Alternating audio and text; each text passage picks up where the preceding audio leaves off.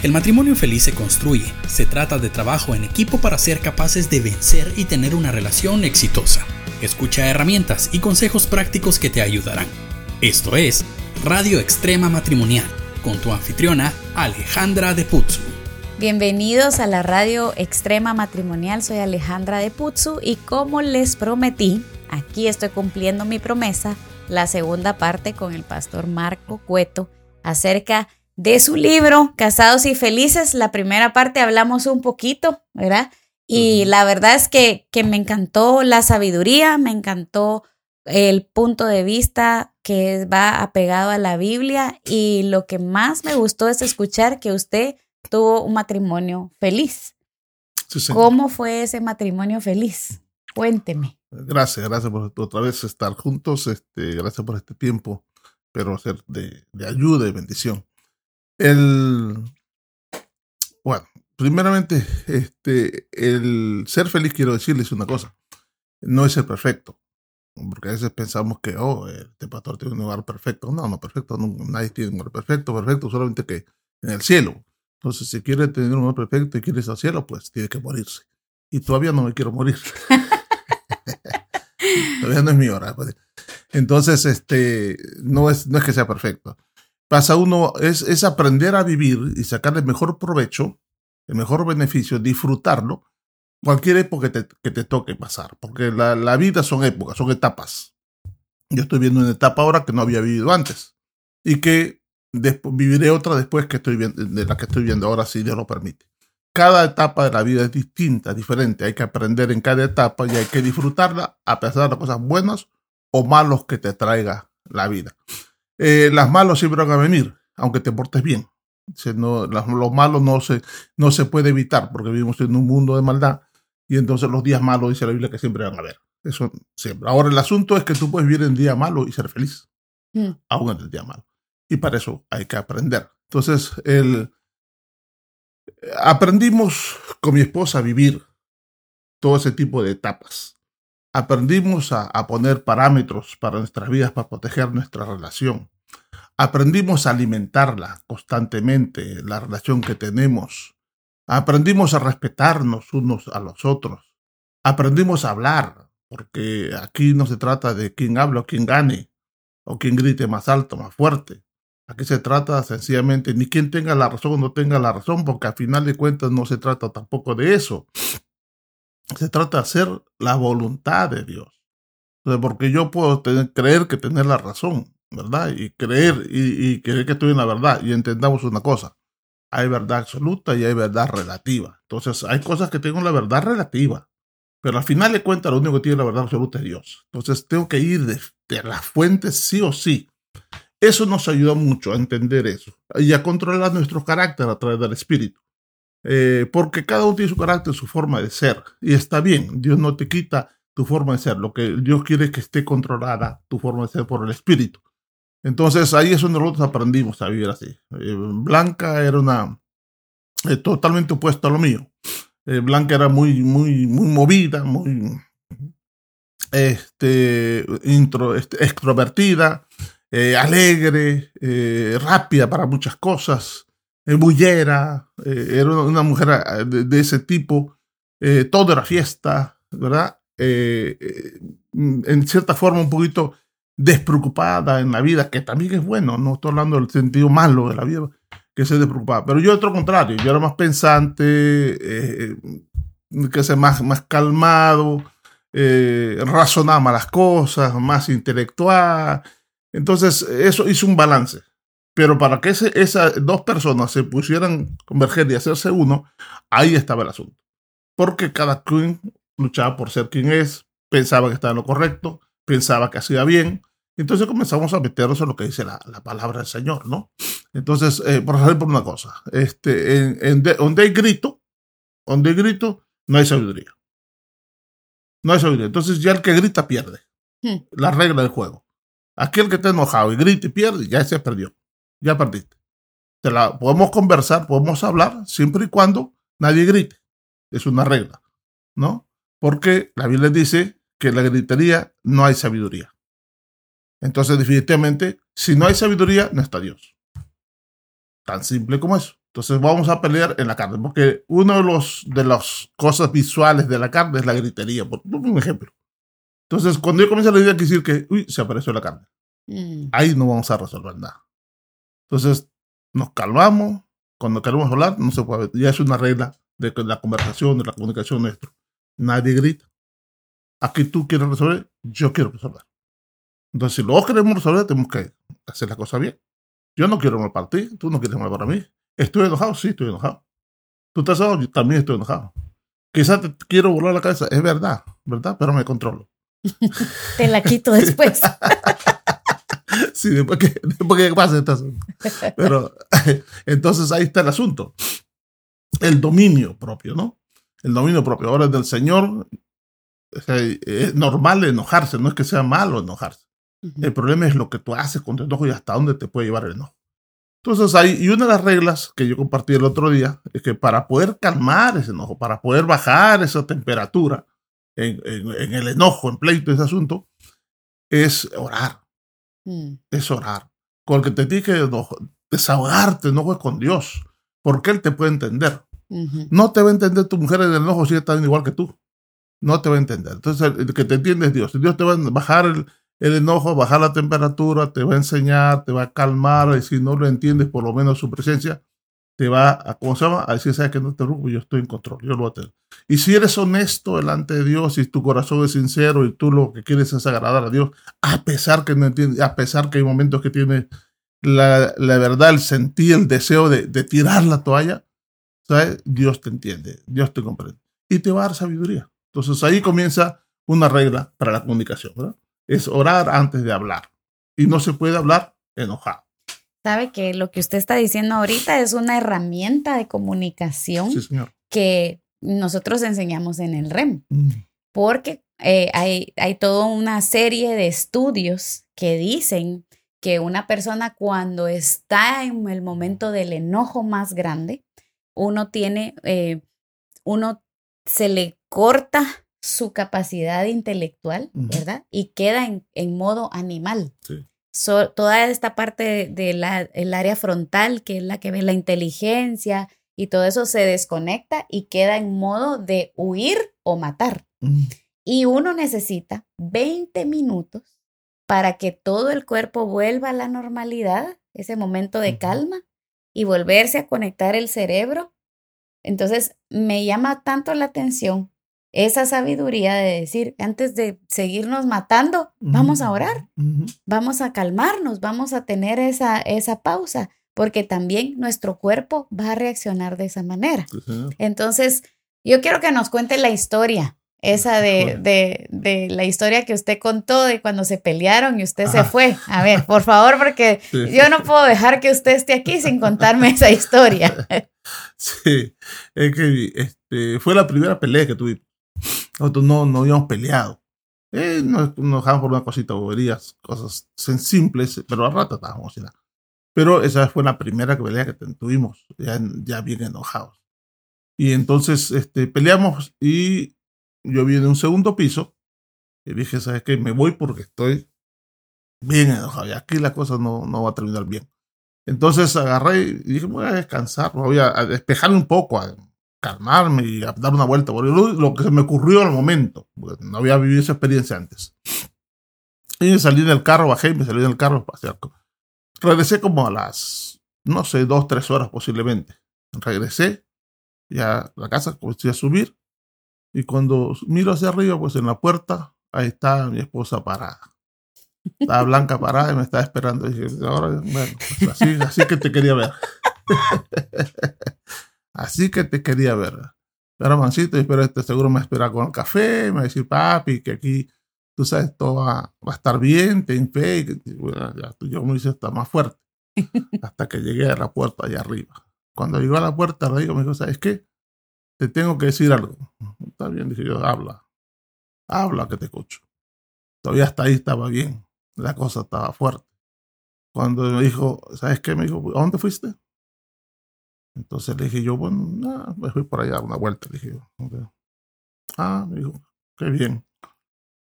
La próxima vez que salgas, no te garantizo que yo esté aquí. ay, ay, ay, ay. Dijo, cuando uno tiene un pleito, un discurso, no es para salir, para ir corriendo. Yo no sé dónde te fuiste, qué te pasó, que vas a regresar. No, yo no, con esto yo no voy a vivir. Me dijo, si tú te vas la próxima que vayas, yo no sé si voy a estar acá, te lo garantizo. Y entendí perfectamente su mensaje. Entendí. Y aprendí. Aprendí porque, como se llama, es importantísimo poner reglas, parámetros en una relación, ¿no? Porque si no puede llegar hasta los golpes y violamos todas las reglas y seguimos en lo mismo porque nunca paramos. O hay gente que, hay gente que parejas que tanto el hombre como la mujer lo traicionan constantemente y no sé cómo pararlo y lo sigue perdonando. Y no entiende eso, es otro tema, pero no entiende lo que es el perdón. Entonces, este, ella inmediatamente puso sus reglas. Entonces, pues no me quedó otra cosa. Pero Nunca me volví a ir. ¿Sabe que me gusta? Nunca que, me volví a ir. Que en ese momento usted pudo haber tenido la oportunidad de decir, bueno, pues yo tampoco puedo regresar. Ajá. Sino que escuchó el punto de vista de su esposa. Sí, claro. Y lo que me gustó que dijo es, entendí su mensaje. Sí, sí, y cuán importante es poder uno ponerse en los zapatos del otro y entender esos mensajes tan importantes, tan directos. Eh, y esos mensajes directos nos hacen las pautas, ¿verdad? Entonces, cuando uno, y eso queda de lección para todos los que nos están escuchando, cuando la otra persona te dice que estas son cosas no negociables o son tan importantes para mí, uno tiene que poner atención, no ponerse a la defensiva, sino decir de dónde viene esa palabra, de cuál es, qué es el trasfondo que está ahí, porque ella quería decirle, yo no quiero que tú salgas huyendo porque a mí me gusta estar aquí juntos, ¿verdad? Y que, que, que, resolvamos las cosas, no me quiero quedar hablando sola. Exacto. ¿Verdad? sí. Qué poderoso. Es que la mayoría de nosotros somos muy entendidos para todo. Todo lo entendemos, ya todos lo sabemos. Lo que estamos esperando es ya, termina de hablar porque yo ahora te voy a decir yo lo que yo pienso. Mm. ¿no? Pero realmente no entendemos nada. no entendemos nada. Creemos que somos muy entendidos en la, en la, relación y cuando estamos enojados, todos lo sabemos, pero no queremos escuchar nada. Queremos solamente que nos escuche y yo quiero decir todo lo que yo quiero, pienso, siento y, y hasta lo que no tengo te lo voy a decir. Pero realmente uno tiene que, como bien dices, uno tiene que entender, tiene que pensar en lo que te está diciendo ¿Qué es lo que te quiere decir atrás de todo eso? Aparte, no solamente lo que te dice sale por la boca, sino que lo que está en su corazón. ¿Qué es lo que está pasando en su corazón? ¿Qué es lo que está pasando en su mente? ¿Qué es lo que te quiere decir? Porque a veces no decimos las cosas apropiadamente, pero yo creo que todos tenemos una capacidad de inteligencia para entender y saber, darnos cuenta qué es lo que nos está diciendo. También es cierto que hay que saber decir las cosas. También es cierto. eso es otro, punto, que hay que aprender a decir las cosas. Pero con todo eso no, no se justifica uno tiene que tratar de entender lo que la persona te quiere decir, qué hay atrás de todas esas palabras, para tú, si la amas, si quieres, si quieres bien para tu relación, pues poner la atención, corregir. Otra pregunta que yo tengo para usted. ¿Alguna vez tuvieron algún problema de esos que uno habla muchas veces y no logran encontrarle una solución? Como algo estancado, algo que uno dice, ay, cuando voy a hablar de esto, mejor ya ni me, me quiero meter porque siempre es el, lo mismo. Sí, sí, siempre hay, siempre hay, aunque si les quiero, les quiero decir algo que no resolvimos, les voy a decir que le diría una mentira si digo que, que sí. No, no, porque, porque entendimos que eh, la acumulación de problemas no resueltos trae la separación. Entonces, eh, cuanto más rápido resolvamos los problemas, es mejor. Cuanto más rápido nos podemos de acuerdo, es mejor. No dejarlo para mucho tiempo para. Sí, es verdad que el momento que eso no se puede, pero después vamos a hablarlo sí o sí. Porque eso hay que resolver, no se puede quedar a medias, no se puede quedar sin resolver. Por otro lado, si uno no corrige algo, no crece y madura. Entonces, el inmaduro justamente es porque comete los mismos errores y nunca los ha corregido. Ese no crece nunca, ese no madura nunca puede tener 80 años y seguir siendo infantil. Entonces la madurez viene en reconocer nuestras faltas y corregirlas, volver a hacer lo correcto. Entonces, lo tenemos claros de eso, claros en eso, que tenemos que hacer, porque nuestras bases, como cristianos, como cristianos, estamos llamados a crecer. hacer las cosas correctas. Entonces, no podemos dejarlo a medias. No puede quedarse así. Déjalo así, pero eso es bomba de tiempo. Sí, porque se sigue alimentando y se sigue creciendo. Y, y, ¿cómo se llama? Y una cosa suma la otra, aunque a veces no tiene nada que ver con relación. Por eso cuando hay un pleito, la gente comienza a recordar 50 cosas atrás que no tienen que ver una con la otra. Pero lo que pasa es que dejaste algo abierto y lo suma al otro, le suma al otro, le sumas al otro. Entonces se vuelve un, un problema, un problema mucho más grande. Y una pregunta, otra pregunta más. ¿Alguna vez usted tuvo que ceder mucho para que su esposa ganara, entre comillas, o al revés? No, siempre. Siempre. Yo pienso que también igual ella. También igual ella tuvo que ser. Yo siempre. Siempre tuve esa actitud y, creo que es correcta. Hasta día de hoy creo que es correcta. El hecho de ceder para que la otra persona crezca, para que la otra persona gane, para que la otra persona aprenda. Eh, muchas cosas, muchas cosas. Un, ejemplo, por ejemplo, eh, que me viene a la mente eh, ahorita, mi esposa yo ya cuando me casé con mi esposa, yo ya había estudiado en el seminario. Entonces, eh, mi conocimiento teológico era un poquito más que el de mi esposa. ¿no? Entonces, cuando nos casamos, los primeros años fue un poquito difícil porque ella no entendía cosas que yo sí entendía, ¿no? Eh, ministerialmente, porque nosotros nos casamos y estuvimos en el ministerio. Ella también era una líder muy buenísima, buenísima líder, ¿verdad? Pero no tenía el conocimiento que yo tenía en cuestión de, teológica de la iglesia cosas de la iglesia. Entonces eh, nos tocó pastorear y lógico había cosas que no entendía. Eh, eh, yo tenía, atendía tres lugares, tres iglesias, porque eran campos, eran campos, con mi esposa. Mi esposa extraordinaria, tenía más energía que yo, definitivamente, tenía más energía que yo. trabajaba durísimo, era muy, muy bueno.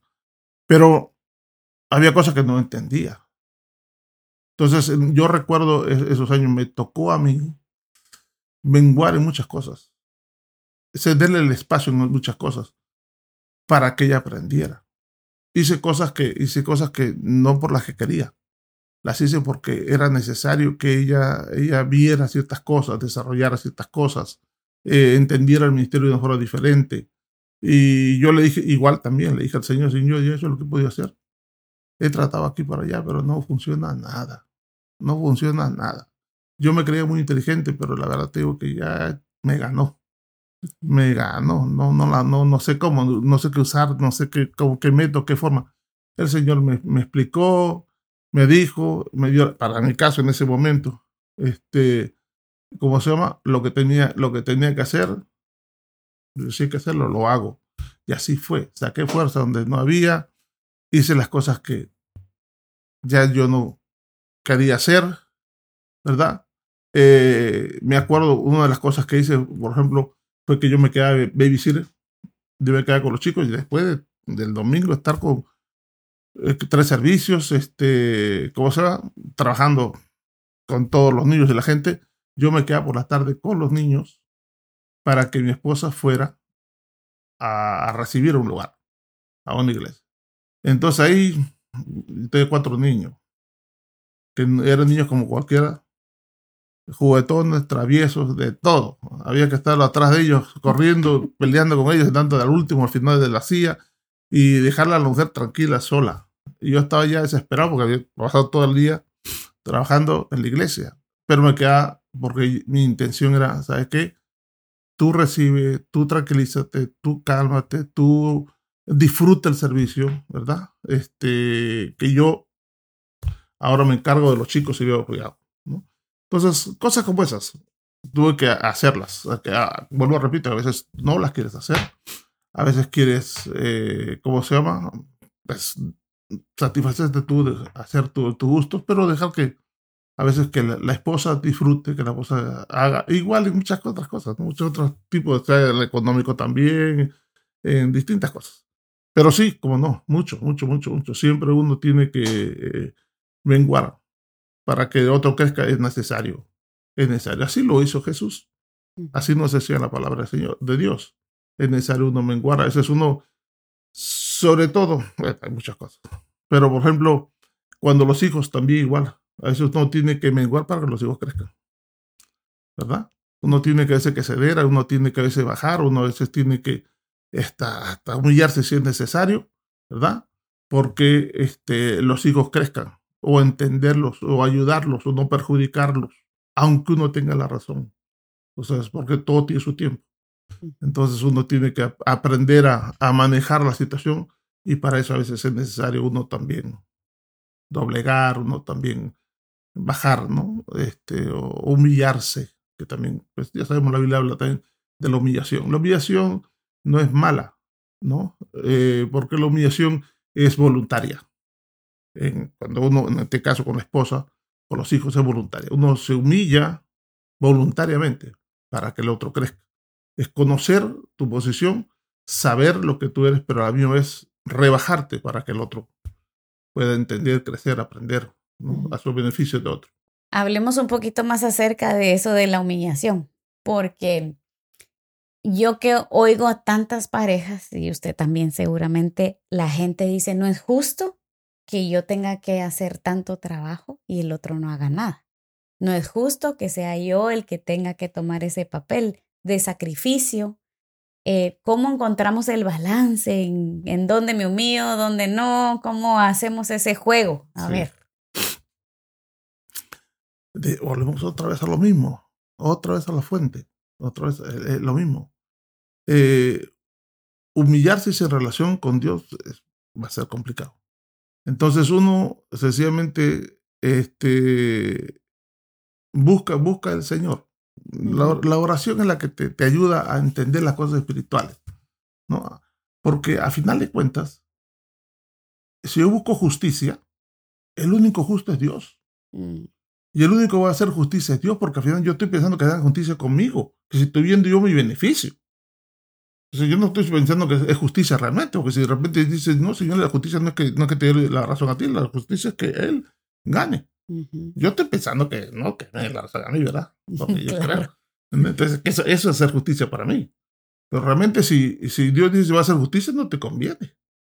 No te conviene porque si voy a hacer justicia, pues iba a comenzar.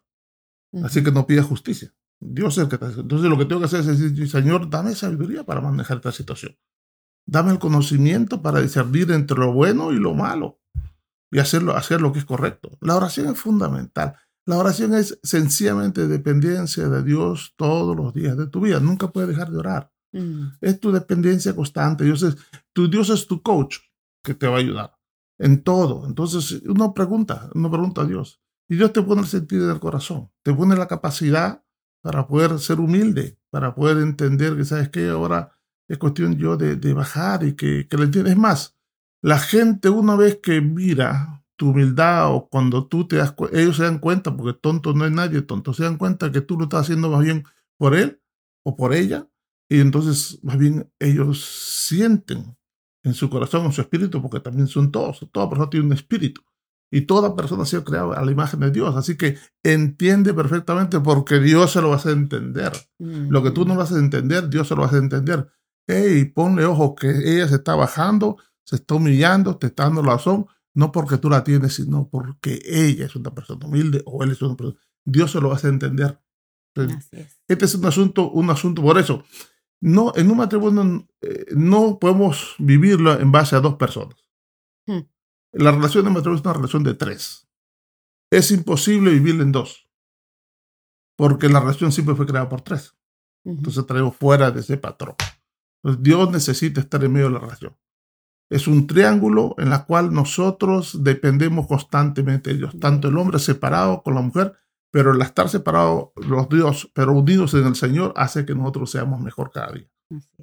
Entonces el aprender cada día más, más del Señor nos hace mejor. Y la cuestión de la humildad es una cuestión que se aprende. El Señor dijo, aprended de mí, que soy manso y humilde. Es decir, si no quieres aprender, pues vas a ser el mismo rebelde, orgulloso y pretencioso de siempre, ¿verdad? egoísta de siempre. Pero Dios dice, aprende. Mm. Aprende, se aprende.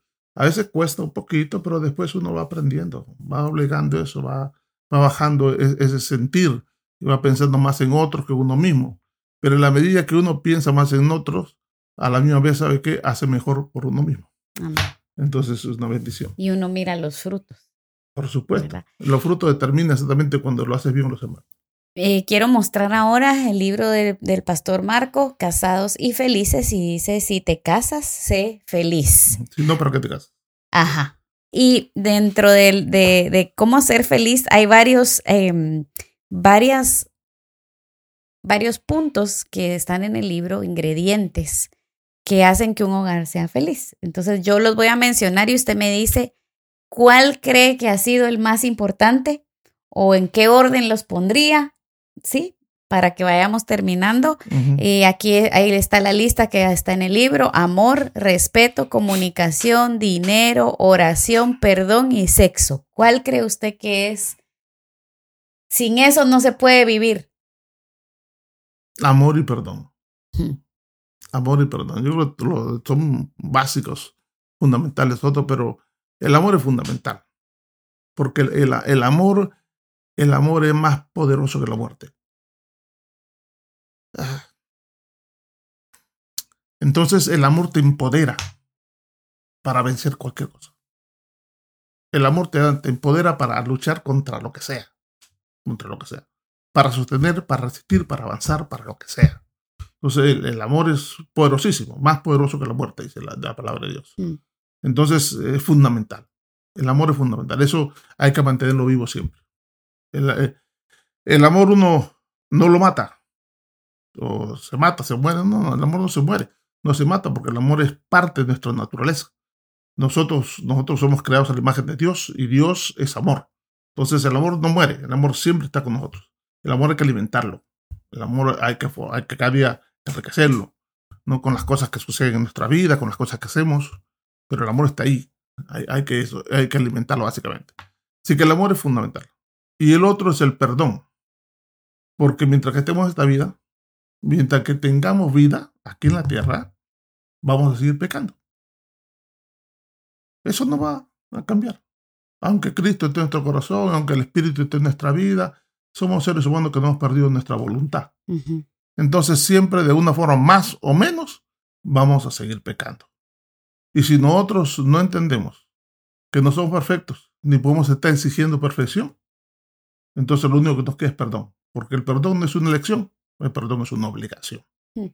Entonces hay que perdonar constantemente. Si quieres ser feliz, entiende que hay que perdonar. Es parte de nuestra No por nadie, ya sabemos, es por uno mismo. Mi naturaleza tiene que tener perdón siempre, siempre. Que es cierto que nosotros después tenemos que, en ciertas cosas, trazar ciertas reglas, entonces marcar ciertos territorios. Hay que líneas, parámetros que tenemos que nosotros definir en nuestra vida. Hay cosas que ya no hay que volver a hacer para no caer en los mismos errores. Cierto, hay que corregir unas cosas. Pero la actitud del perdón, siempre hasta el día que uno muera, tiene que perdonar. Pues yo diría que quizá esos dos son los más sea más importante para existir, para vivir. Ahora, los otros es importantísimo porque también es igual cosas que se, se complementan, como el perdón, el, la, por ejemplo, el respeto, ¿verdad? Que es fundamental. Al hombre, al hombre hay que, hay que respetarlo. Al hombre, que, por su naturaleza, el hombre hay que respetarlo. Eh, el hombre hay cosas que tú le puedes hacer y cosas no, no, no son tan trágicos. Pero la falta de respeto para el hombre, eso es mortal. Mm. Tal es el caso así, dice, dice el Señor, que cuando una mujer le falta respeto al hombre, el hombre es capaz de matar. Wow. Es decir, lo puede llevar hasta quitar la vida. Es, muy, muy, muy serio la parte. Eh, por eso el hombre necesita reconocimiento, necesita que lo envalore, o sea, no lo menosprecie, que, que, que, que lo reconozca, que les honra. No que, que, lo, que lo satisfagas de ciertas cosas como, como ser humano, lo entiendas en la mentalidad de hombre. Eh, es importantísimo eso, el respeto, el darle el valor, el, reconocimiento de, hombre. eso, eso es muy, muy importante. Es más, es más, fíjense que el hombre acepta hasta cierto punto que no lo quieras pero el hombre no acepta que no lo respetas. No puedes saber que la mujer no te quiere. Mm. Puedes vivir con eso. Pero con la mujer que no te respeta, ya es otra cosa. Wow, qué, tremendo. Esa es una revelación aquí. Si están escuchando eso, apúntenlo. Hay que apuntar toda esta sabiduría y tenerla en la mente siempre Sí, cómo no. para ponerlo en práctica. Así es, es, que es, es- es el- es la palabra del Señor y así es como es. Wow. Para terminar, me gustaría pedirle que pueda orar por las parejas que nos escuchan, por esa esposa que está es- escuchando, viendo este, este podcast, ese esposo que quiere mejorar, que podamos orar, ¿verdad? Sí. Para que el Señor los toque. Yo creo que eh, eh, todo lo que uno quiere, lo que tiene que hacer, es desear. Desear honrar a Dios, creer en Dios. Es, eso es básico, porque eso lo va a impulsar a hacer la voluntad de Dios, ¿no? Entonces, eh, yo le diría, cuando hay problemas en el hogar, busque a Dios. O sea, no busque solucionar el problema, busque a Dios. Porque Él le va a dar la solución. Eso, eso ya Él lo sabe. Él lo sabe, Él tiene la solución. Eso ya está escrito incluso. Ujú. O sea, pero si tú no buscas a Dios, no, no vas a entenderlo. No vas a entenderlo. Entonces, pero si quieres, si quieres solucionar tu problema, Dios te lo resuelve, es muy fácil. Y no trates de cambiar a nadie porque no lo vas a lograr.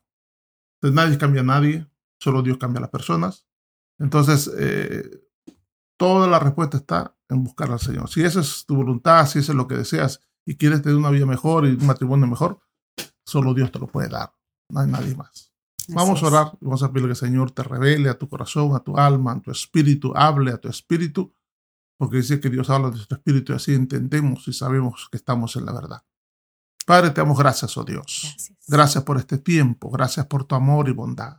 Gracias. Gracias por lo que estás haciendo tú, Señor, por interés siempre, oh Dios, en nuestras vidas, en los matrimonios, oh Dios amado. Gracias porque sabemos que so- somos tus hijos, somos tu familia. Que los matrimonios determinan, Señor amado, la clase de humanidad, la clase de sociedad que tengamos, oh Dios. Gracias, gracias Dios mío por lo que tú has puesto en los corazones de los seres humanos. Gracias por todos aquellos que nos están oyendo, por sus vidas, por su interés, por su deseo de aprender, de crecer, de honrarte. Porque el hecho de que estén, Señor bendito, interesados en aprender, Señor amado, es porque quieren mejorar sus vidas. Así es. Gracias, oh Dios, por ellos. Te ruego que tu Espíritu hable, Señor, a su corazón, a su mente, a su alma. Que puedan poner por obra tu voluntad, Señor. Que sobre todo, Señor, entiendan que tú eres el único que los puede ayudar realmente. El único que puede traer respuestas a cada una de sus preguntas, oh Dios. Habla, oh Dios mío, restaura, sana, liberta. Oh Dios amado, levanta sus brazos, seca sus lágrimas, oh Dios amado. Abrázalo, Dios, en el nombre de Jesús. Abrázalo, Dios mío. Que puedan, Señor, rendir, Señor, y bajar sus armas, oh Dios. De tal manera, Señor, que tú levantes sus brazos. Para, oh Dios amado, restaurarlos, cambiarlos y volverlos, Señor amado, a su posición original, al amor que has puesto en sus corazones. Al momento, Señor, de unirlos y bendecirlos, oh Dios amado, y puedan experimentar el gozo, la paz, la bendición, la alegría en las distintas etapas que les toque vivir. Bendícelos y manténlos un- uno hasta el final para que disfruten de tu bendición, Señor amado eterno. En el nombre de Jesús, te lo rogamos, oh Dios. Amén. Amén. Invertir 20 minutos en tu relación es una buena decisión. Nosotros contra el mundo. Radio Extrema Matrimonial.